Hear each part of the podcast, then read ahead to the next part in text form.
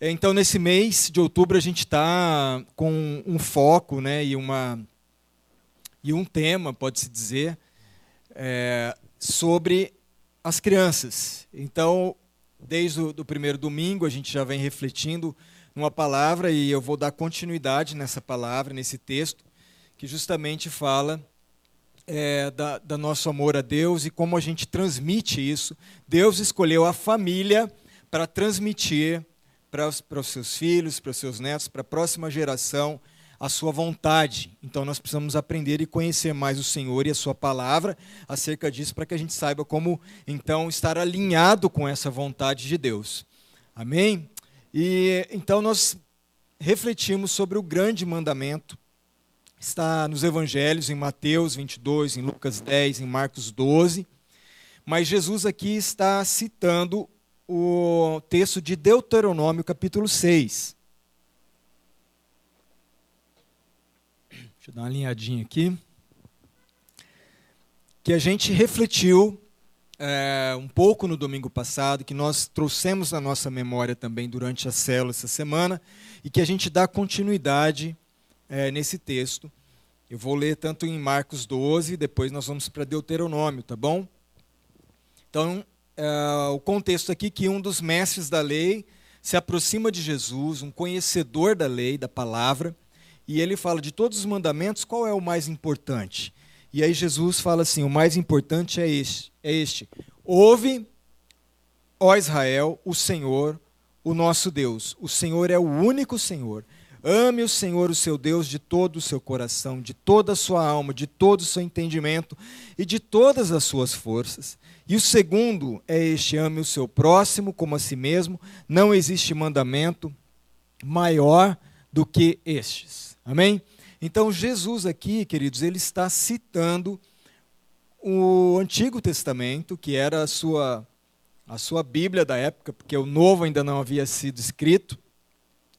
E ele está citando a palavra de Deus é, em Deuteronômio capítulo 6, é, versículos 4 a 9. Vamos ler também e hoje está aí transmitido também, passando para vocês, então acompanhem. Ouça, ó Israel, o Senhor, o nosso Deus, é o único Senhor. Ame o Senhor, o seu Deus, de todo o seu coração, de toda a sua alma, de todas as suas forças. Que todas essas palavras que hoje lhe ordeno estejam em seu coração. Ensine-as com persistência aos seus filhos Converse sobre elas quando estiver sentado em casa, quando estiver andando pelo caminho, quando se deitar e quando se levantar. Amarre-as como um sinal nos braços e prenda-as na testa, escreva-as nos batentes das portas da sua casa e em seus portões. Amém? Uh, então, é esse texto que a gente continua refletindo sobre Deuteronômio. Deuteronômio por mais que pareça um tipo de aparelho de medir alguma coisa, né? tipo um gasômetro, um metrônomo, um deuteronômio. Não, deuteronômio não é um aparelho de medir nada, é o quinto livro da Bíblia, escrito por Moisés. E deuteronômio significa deuteros, que é segunda, e nome, lei. Então, segunda lei, ou repetição da lei. Então, por que é importante repetir? Para memorizar memorizar. E mais que memorizar, para gravar no coração. Percebe que Jesus aqui fala para a gente gravar no coração as palavras, os mandamentos? Então é importante repetir. Como a gente repete? O que Deuteronômio aqui, esse texto nos diz de, de que maneira a gente repete? Fazendo, porque a palavra de Deuteronômio é faça o que Deus está dizendo, faça aquilo que Deus está dizendo. Eu repito novamente, faça o que Deus está dizendo. E por que, que Deuteronômio é uma repetição da lei? Porque a lei havia sido dada a Moisés no Monte Sinai, pelo menos por dois anos, eles ficaram no pé do Monte Sinai, naquela travessia do deserto, e toda a lei foi dada por Deus para que o povo que era escravo durante 400 anos agora pudesse ser, sendo livre, pudesse cultuar a Deus e viver nessa liberdade. Então, a lei é dada, isso está em Levítico. Depois a gente tem é, Êxodo é a travessia, Levítico são as leis, e Números é, é o tempo no deserto também, e é, é um, um, um, recenseamento, uma contagem do povo, por isso Números. E chegou em Deuteronômio, o povo está diante da terra prometida. Já se passaram 40 anos no deserto. Moisés está do lado de cá do Rio Jordão com todo o povo. E ele vai então repetir. Amém, queridos? Ele vai repetir a, os mandamentos de Deus para que eles gravem, porque eles vão entrar numa terra, vão conquistar aquela terra. Eles precisam ter aqueles mandamentos no coração, na mente, no coração. Então há uma repetição dos mandamentos para que uma vez o povo ouvindo e ouvindo e ouvindo e obedecendo faça aquilo que Deus está dizendo na sua palavra. Né? Coloque em prática a vontade de Deus. Então percebe aqui que tudo depende da obediência. Ouvir, ele começa ouça Israel, nós vamos passar dar uma dissecada nesse texto. Ouça e aí ele nos convida a guardar no coração e a colocar em prática no dia a dia. Percebe? Que é na hora que você acorda, até a hora que você deita, se movimentando, estando sentado, passando para toda a família, passando para os filhos. Então, isso aqui tudo depende de obediência. Afinal, não é o que a gente mais espera dos filhos, vocês aqui, pais, não é o que a gente mais espera que os filhos sejam obedientes. Pode ser que eles conquistem um monte de coisa, é, aquelas coisas na escola que você fica paisão, babando, tal, sabe? Mas o que é mais importante é que eles sejam obedi obedientes, não é verdade? Não é o que mais a gente espera. Porque um filho obediente, você fala, nossa, isso aqui é benção de Deus. Ele vai fazendo tudo o que você orienta e ele vai respondendo com aquela prática. É assim que Deus espera da gente também, que sejamos filhos obedientes, que ouçam o que Deus diz e coloquem em prática através de uma obediência. Isso fica muito claro quando Jesus diz lá em Mateus, capítulo 7, 24, que ele está falando sobre, sobre dois fundamentos. Né? Ele diz assim: Todo aquele, pois, que ouve as, essas minhas palavras e as pratica, ouve e pratica, será comparado a um homem prudente que edificou a sua casa sobre a rocha. Caiu a chuva, transbordaram os rios, sopraram os ventos e deram com um ímpeto contra aquela casa que não caiu, porque fora edificada sobre a rocha. E todo aquele que ouve as minhas palavras e não as pratica será comparado a um homem insensato, que edificou a sua casa sobre areia. E caiu a chuva, transbordaram os rios e sopraram os ventos e deram com ímpeto contra aquela casa, e ela desabou, sendo grande a sua ruína. Dá uma olhadinha nesse próximo é, slide que tem um. Vai lá, Pedro, uma tabela. Tá? Dá uma olhada, então, o que, que Jesus está dizendo aqui. Primeira coluna aqui, o sábio, o prudente, é aquele que recebe a palavra, ouve e pratica, e então ele é comparado a, a uma pessoa que edifica uma casa sobre a rocha. Aí vem provas e dificuldades, que são forças contrárias, como chuva, rios e ventos, aqui citado no texto, que vão bater contra aquela edificação. E há um resultado, uma colheita, que a casa não caiu. Nessa outra coluna aqui, é o insensato, o tolo, que ele ouve, mas não pratica. E a casa é, é comparado a construir, edificar uma casa sobre a areia. E aí vem as forças contrárias, chuva, rios e ventos, e a casa cai. A casa caiu. Então percebe aqui que há uma única diferença. Se você olhar para esse texto, você vai perceber que a diferença está em quem obedece. Eu, eu já ouvi, já preguei sobre esse texto, como quando fala que edificar sobre a rocha é edificar sobre Cristo, porque Ele é a rocha. Né? Mas preste atenção aqui, a gente sabe que Cristo é a rocha, mas aqui, no contexto desse texto, você percebe que a diferença está em quem obedece, porque o prudente ouve, o insensato ouve, mas o prudente coloca em prática. E o sensato não pratica. Ouve, mas não pratica. É como se eu estivesse falando tudo aqui da palavra de Deus para os irmãos, os irmãos saíssem daqui e não fizessem nada. E aí, eles são comparados. Um, aquele que constrói sobre a rocha, então a rocha é obediência. Porque a mesma casa está sendo construída de maneira comparada com aquele que obedece e aquele que não obedece. Porque ele ouve, mas não obedece, não pratica, não coloca em prática. As provas, as dificuldades são as mesmas. as mesmas intempérias, as mesmas forças que se levantaram, mas o resultado, a colheita, é que aquele que obedece, ouve, recebe no seu coração e obedece, coloca em prática, esse então é, haverá de colher o fruto dessa obediência e da bênção de Deus sobre a sua vida. É assim que Jesus vivia. Jesus vivia o que pregava. Então, querido, ouça a palavra e aplique no seu dia a dia. Amém? Ouça e aplique para que a sua vida, a sua casa seja construída, como Jesus fala aqui, construída e fundamentada na obediência à vontade de Deus. Então, essa é a vontade de Deus, eu estou conhecendo a vontade de Deus, eu me proponho a obedecer o que Deus diz. Então, estou sendo uma pessoa prudente. E continuando em, Deuteronômio, a gente vê que o texto, então eu vou dividir nessas partes agora, ele diz ele começa dizendo: Ouça, ouça, ó Israel. Dentro do contexto, Israel estava rodeado de uma cultura de muitos deuses. Era um picadeiro de deuses, acompanhado de uma variedade de promessas. Né?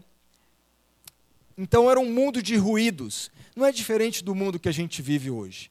São muitas vozes, são muitos ruídos, são muitos barulhos é muita fake news, é muita confusão, há muita promessa nas coisas. E há muitos deuses aí também espalhados, que as pessoas vão se submetendo e vão é, colocando em primeiro lugar. E o Senhor começa dizendo: ouça, ouça, igreja.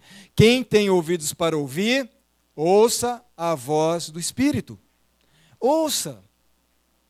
Preste atenção ao que Deus está falando. Preste atenção à sua palavra. Não se distraia. Queridos, nós estamos na era da distração. Isso está comprovado. Muito provavelmente você já está conversando com alguém que está com o celular e você fala, ah, você viu aquele carro tal? E ela fala assim, ah, eu vou lá sim, tal. Te responde desse jeito. Já percebeu isso? Está conversando com alguém e você comenta uma coisa e ela concorda com outra. Ou você está andando na rua e você vê aquela pessoa, você conhece ela, ela vem no celular, você vê a pessoa, passa por ela, ela não te viu, porque ela está digitando alguma coisa. Ou pior ainda, quando está se usando é, dirigindo. Né? Você vê aquele carro meio lento na sua frente, pode escrever que a pessoinha está mandando mensagem, está distraído. Nós estamos é, no mundo da era da distração. Porque existe menos tempo para a gente fazer tudo o que a gente precisa fazer. Então, daí surge aquele termo multitask, não é? Multitarefa. Ah, a gente tem que fazer mais coisas num tempo limitado. E uma das coisas que mais distrai é justamente o acesso a muita informação, que é algo muito presente nos nossos dias. Em todo o tempo você está sendo pulverizado com muita informação e você quer fazer muitas coisas em pouco tempo. Então, se a gente for no YouTube ou qualquer rede social, a gente vai ver que há milhões de vídeos é, sobre diversos assuntos, mas parece que cada vez que a gente tem acesso a tudo isso para é, a gente crescer ou aprofundar o nosso conhecimento, é, parece que isso é só aparente, que a gente cresce como se fosse um oceano, mas com uma profundidade de uma piscina de criança. Percebe? É muita coisa, e você vai, você vai virando um oceano de coisa que você quer conhecer, mas a profundidade é de uma piscininha rasa. Então, ou seja, boa parte do conteúdo que a gente acessa no nosso dia a dia não nos forma, apenas nos distrai. Percebe isso? Não forma a gente, apenas nos distrai. E é assim que a gente vem para a palavra de Deus precisando sempre de uma formação, de um versículo, de um não sei o que, de um não sei o que lá, mas aquilo não aprofunda na sua vida. Salmo 119, 37 diz: Desvia os meus olhos das coisas inúteis, fazem-me viver nos caminhos que traçaste. Desvia, Senhor, os meus olhos das coisas inúteis, porque a gente está ficando um povo muito distraído. E ele continua no texto: ouça. Então, primeira coisa, ouça o Senhor. Queridos, há muitas vozes. primeira voz e a única voz que você deve ouvir no seu coração, no seu, no seu ouvido, que vai direcionar para o seu coração, é a voz de Deus. Ouça, ó Israel, ó igreja, o Senhor, o nosso Deus, é único, Senhor. Então, percebe que há um foco aqui, numa vida de tantas coisas, de tantas oportunidades, de tantos. da nossa mente ser tão é, repartida, dividida, há um foco na palavra de Deus. É o que significa essa declaração: o nosso Deus é o único. Então, coloque a sua atenção primeiramente em Deus. Amém? Buscai em primeiro lugar a Deus e o seu reino. E as demais coisas serão acrescentadas. Diante disso tudo, há uma verdade, há uma direção. O povo aqui é, tinha uma só fé que dava o centro para eles o eterno, o único Deus. Deus precisa estar no centro da nossa vida. Efésios 4, 4 a 6 diz: há um só corpo, um só espírito, assim como, uma, como a esperança para a qual vocês foram chamados é uma só. Há um só Senhor, uma só fé, um só batismo, um só Deus e Pai de todos, que é sobre todos, por meio de todos e em todos. É um só Deus. Amém, queridos? Que a gente não se perca diante de tantas coisas, de tantos deuses que se levantam para subjugar a nossa vida, para nos distrair com outras coisas. Porque nós precisamos receber essa palavra, ouvir e direcioná-la para, o nosso coração, para que a gente viva para a glória de Deus, alinhados, cumprindo a vontade do Senhor. E seguindo o texto, você percebe agora que o Senhor está dizendo que esse deve ser o nosso estilo de vida no nosso estilo de vida. E ele fala no verso 5: Ame o Senhor, o seu Deus, de todo o seu coração, de toda a sua alma, de todas as suas forças. Não tem como viver essa fé se não tiver uma base e uma ação que é apropriada ou baseada no amor. Porque se o amor não moldar o nosso jeito de falar, o nosso jeito de agir, nós estamos falsificando a nossa fé porque crer sem amar é o que a religião faz. Percebe? Crer sem amar é o que a religião faz. A gente vai estar se enganando, vivendo uma vida religiosa, mas verdadeiramente essa palavra de Deus não ocupa o primeiro lugar na nossa vida, no nosso coração, e rege e direciona a nossa vida para cumprir e colocar em prática aquilo que Deus está nos colocando, obedecendo ao Senhor. Então, isso deve ser com todo o nosso coração. O amor deve ser de todo o coração, de toda a sua alma, de todas as suas forças. Jesus, lá nos evangelhos, até faz um plus nisso, ele traduz o coração em alma e entendimento, né? razão e sentimento. E isso, então, passa a ser um estilo de vida que permeia, que, que nos orienta a tudo que a gente vai fazer, é, numa lealdade exclusiva a Deus. Nós amamos a Deus com todo o nosso coração, com toda a nossa alma, com todo o nosso entendimento, com todas as nossas forças. Deus está em primeiro lugar. O que Deus diz, nós obedecemos e nós colocamos em prática. Isso é bênção. Isso é, vai te tirar de um monte de estresse e de um monte de distração.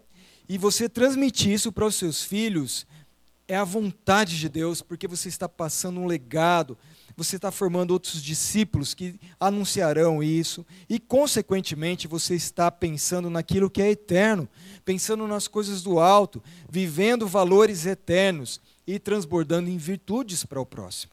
Amém, queridos? Então, a palavra, seguindo o texto, ela precisa estar no nosso coração. O verso 6 diz assim: que todas essas palavras que hoje lhes ordeno estejam onde? Em seu coração.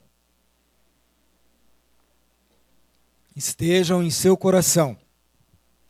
Claro que até a palavra chegar no coração, ela passa pelo ouvir, ela passa pela mente, pela compreensão, pela assimilação, mas o lugar final que a palavra precisa chegar e criar raízes e ser uma semente ali é o coração. Não é só no ouvido, não é só na mente, não é só na compreensão, mas no coração. Por quê? Porque o pecado afetou o coração humano. Presta atenção nisso. O pecado afetou o nosso coração, por isso a Bíblia diz que o coração é enganoso. E a palavra, se ela vier só e ficar superficial na nossa vida, ela vai se perder. É a parábola do semeador, lembra? A semente que cai à beira do caminho é roubada. A semente que, sai, que cai num solo muito raso, ela, se, ela é sufocada, ela se queima com o sol. Mas aquela que cai num solo bom, ela cresce, germina, cresce, dá fruto. Então, é isso que esse texto está dizendo, que a palavra precisa chegar no nosso coração. Marcos 7, 21, 23 diz: Porque dentro do coração do. Porque dentro do coração dos homens é que procedem os maus desígnios. E ele vai citar algumas coisas aqui: prostituição, furto, homicídio, adultério, avareza, malícias, o dolo, a lascívia, a inveja, a blasfêmia, a soberba, a loucura. Da onde sai isso, gente? Do coração humano. A gente sempre coloca a culpa no diabo.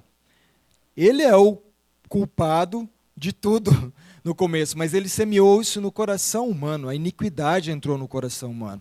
Isso sai do coração. Ora, verso 23: Todos esses males vêm de dentro e contaminam o homem. É isso que o, o Jesus está dizendo. Então, para onde que a palavra precisa ir? Para o coração para te dar, então, revelar a verdade a qual você deve seguir. Né? Salmo 119, 11 diz: Guardei no coração a tua palavra para não pecar contra ti. Percebe? Quando a palavra vai para o coração, então você vai ouvir a voz de Deus do Espírito. E você não vai viver uma vida de pecado. E se, se a palavra não estiver no coração, então do coração pode surgir todo sorte de maus desígnios. Então, Provérbios 4, 23 diz: Sobre tudo que deve, se deve guardar, guarda o coração, porque dele procede as fontes da vida. Guarda o coração, enche com a palavra de Deus, porque ali pode gerar vida. Ou se não tiver, a, a, a palavra de Deus pode gerar morte. E Provérbios 7, 1 a 3 diz: Meu filho, obedeça as minhas palavras e no íntimo guarde os meus mandamentos. No íntimo do seu ser. Guarde os mandamentos, obedeça os meus mandamentos e você terá vida. Quer vida? Quer viver a vida na sua plenitude? Guarde os mandamentos no coração, guarde os meus ensinos como a menina dos seus olhos. Olha a importância que Deus dá para a sua palavra. E como ela tem sido banalizada hoje, como as pessoas estão, como eu disse, superficiais em relação a tudo isso. Precisa criar profundidade na nossa vida, como a menina dos seus, como você protege os seus olhos. Verso 3: Amarre-os aos seus dedos, escreva-os escreva na tábua do seu coração. Amém? São textos que vão é, aqui é, autenticando tudo isso, e há outros ainda que a gente não teria tempo de explorar. Continuando, então, você ouve, você entende, você ouve o quê? Que você deve amar a Deus como estilo de vida. Todas as suas forças, toda a sua alma, seu coração, seu entendimento.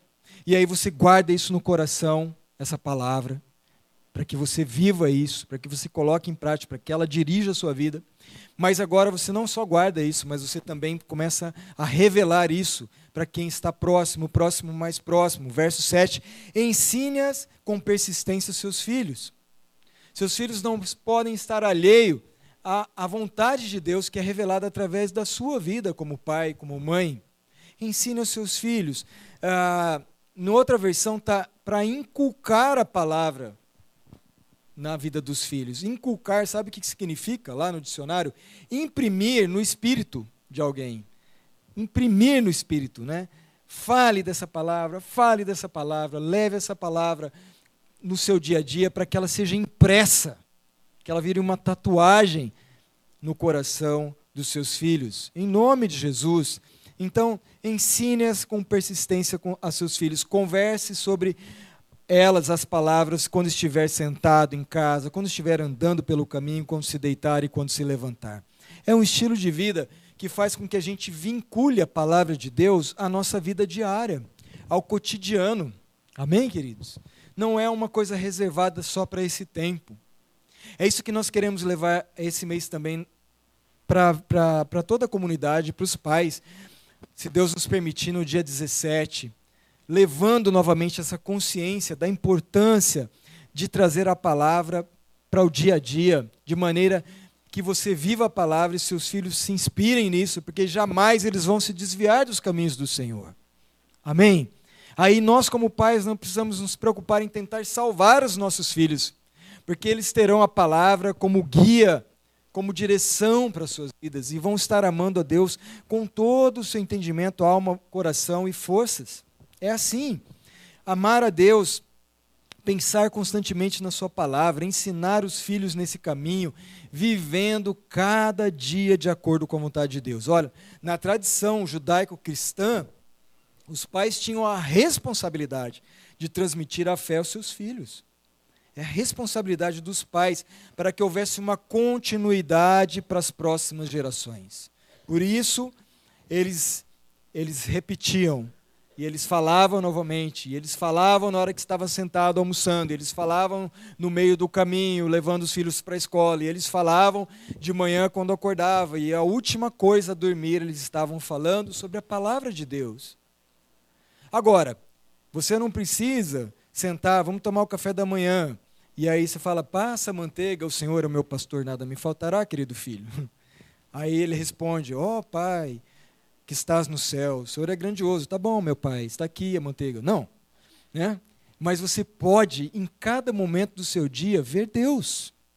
Em cada atitude, em cada coisa.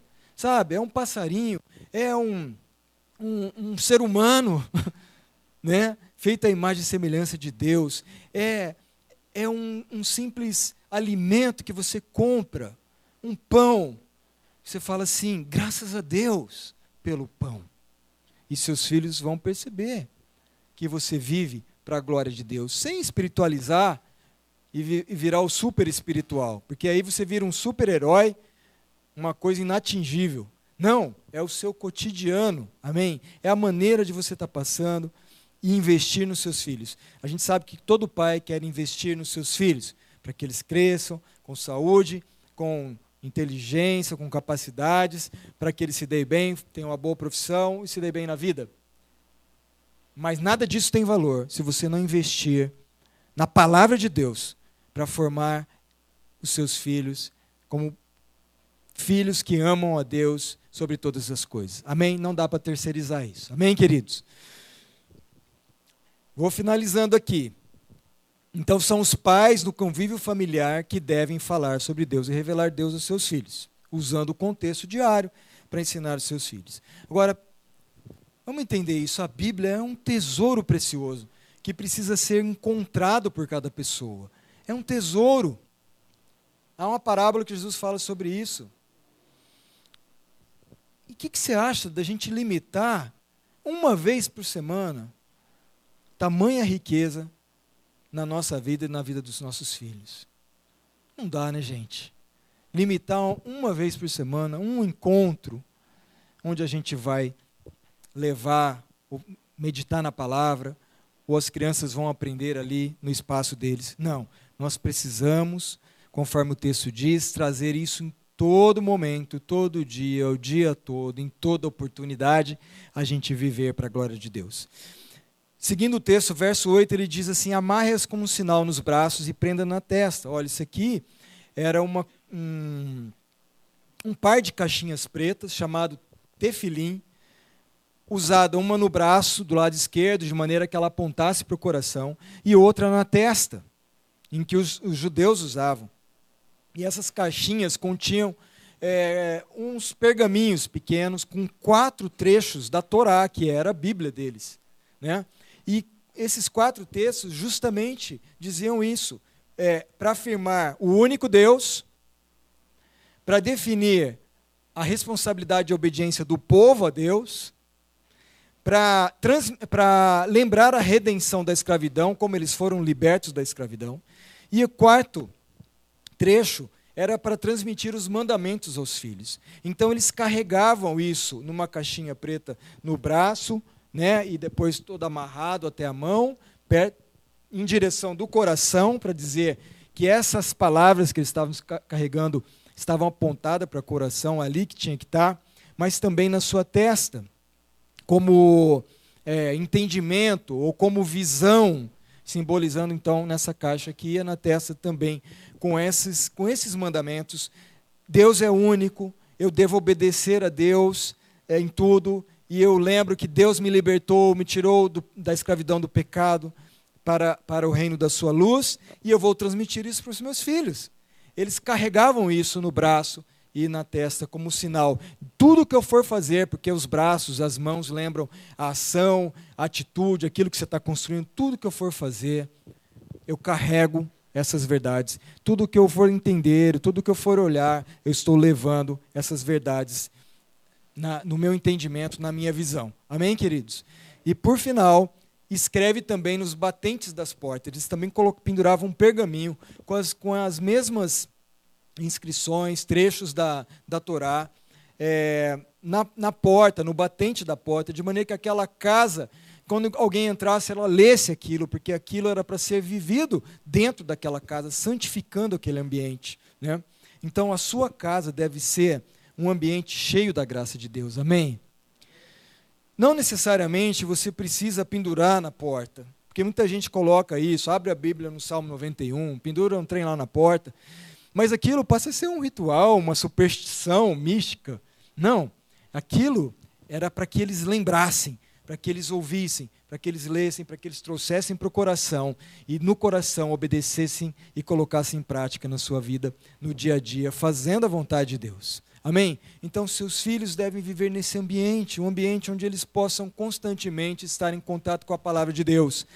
Como eu disse, não necessariamente pendurada na, no batente da porta, mas que eles possam ler na vida de cada um de vocês, de cada um de nós. Amém? Paulo diz que nós somos cartas vivas. Então, que há não só os filhos, mas os nossos amigos, os nossos parentes, que eles, ao entrarem na nossa casa, eles possam ler a nossa vida e encontrar ali a palavra de Deus em nome de Jesus. Amém. Glória a Deus. Nós encerramos, eu quero fazer só. Passa o próximo, Pedro. Para repetir, então, que é isso que nós estamos falando. Eu quero que você olhe aí comigo qual que é, o que, que nós temos que levar aqui nessa manhã. A palavra deve estar onde? No nosso coração. Nós devemos ensinar aos nossos filhos. Conversar no ambiente da família, ser assunto nas conversas e passeios. Amém? Nós precisamos colocar isso no nosso dia a dia, queridos. Deus vai dar muita inspiração. Ah, turminha está chegando aí. Você, você levanta, você vê um nascer do sol, você vê um pôr do sol. Coisa maravilhosa. Não deixe de revelar Deus em todos os momentos para o seu filho. A palavra é o último pensamento antes de dormir e o primeiro a acordar. Amém?